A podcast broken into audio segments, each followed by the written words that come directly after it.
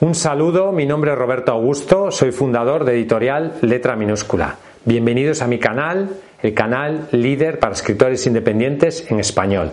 Te invito a suscribirte a este canal si todavía no estás suscrito. Nos ha enviado un mensaje en Instagram una escritora preguntándonos qué tipo de letra le tenía que poner a su libro. En este vídeo voy a intentar responder a esta pregunta.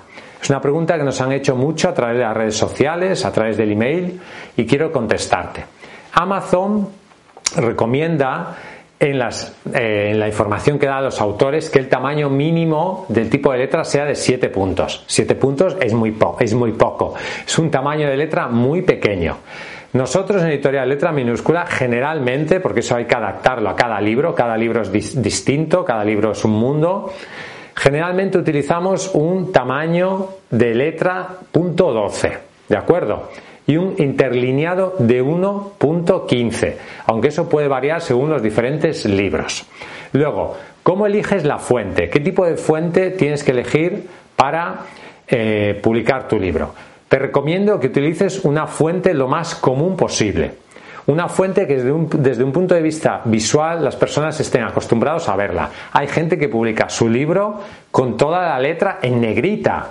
Eso es un disparate. ¿De acuerdo? No lo hagas. No, es que en negrita se ve mejor. Sí, se ve mejor, pero eso, eso, es, eso es horrible. ¿Tú has visto alguna vez algún libro publicado por una editorial que esté todo en negrita? No. Las negritas o las cursivas están para destacar algunas palabras o frases del texto, pero no pongas todo un libro en negrita, ¿de acuerdo?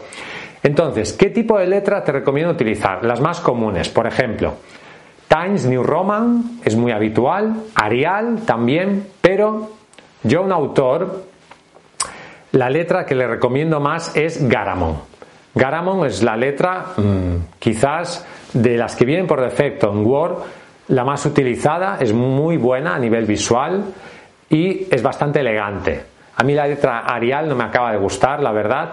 Te recomendaría entre estas dos, Times New Roman, que es la más habitual, o Garamond. Hay autores que quieren utilizar letras raras, ¿de acuerdo? Para diferenciarse de los demás.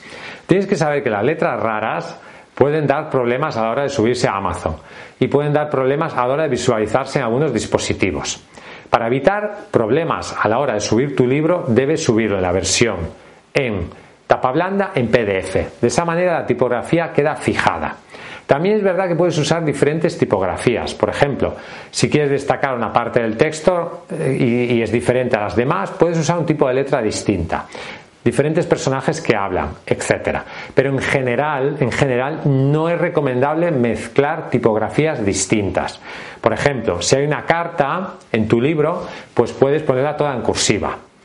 O, puedes poner algunas palabras en negrita, pero no es recomendable usar diferentes tipos de letra en tu libro. ¿De acuerdo? Luego, además, eso puede darte problemas a la hora de visualizarlo, por ejemplo, el ebook, etcétera. Hay gente que se descarga tipos de letra rara, digamos, por Internet. Esto es un riesgo y puede tener ciertos peligros. Por ejemplo, pueden ser letras piratas, digamos, que no tienes una licencia de pago, que tengan problemas de calidad, que estén mal diseñadas, que se vean mal en ciertos dispositivos.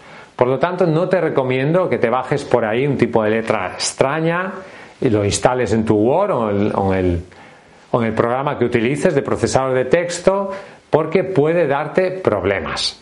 Nosotros no utilizamos Garamond. Curiosamente, en editorial letra minúscula, generalmente utilizamos un tipo de letra que es una tipografía de pago, pero que es muy buena, que se llama Sabón, con B alta, con B, Next, Sabón Next.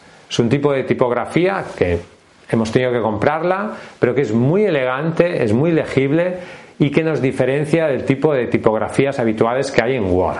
Si tú no quieres gastarte un dinero porque no eres un diseñador profesional y es normal, un escritor, tampoco necesita invertir, no sé, 100 euros en comprar una tipografía, puedes utilizar cualquiera de las tipografías más habituales que hay en Word, como son Times New Roman o Garamond. Un tamaño de letra entre 12 12, 11, 12, 13, 14 quizás ya es demasiado grande y un interlineado de 1,15. Luego también otro consejo es que permitas que las palabras se corten, porque si no habrá demasiado espacio entre las palabras. O sea, hay una opción en el Word que permite partir las palabras en sílabas al final del renglón. Eso te permitirá achicar los espacios que hay entre las diferentes palabras. Por lo tanto, la elección del tipo de letra de tu libro es importante. No busques ser innovador, sino que busca que sea un tipo de letra que se lea bien, que sea una letra habitual, común. No busques tipos de letras raras, raras, porque te puede dar problemas a la hora de publicar tu libro. Gracias por escucharme. Espero que este consejo haya sido útil para ti. Suscríbete al canal si no estás suscrito, dale al me gusta. Comparte este vídeo en tus redes sociales, escríbenos a contacto arroba letraminúscula.com. Si quieres publicar tu libro con calidad, podemos ayudarte. Hasta un próximo vídeo y vive tu sueño de ser escritor.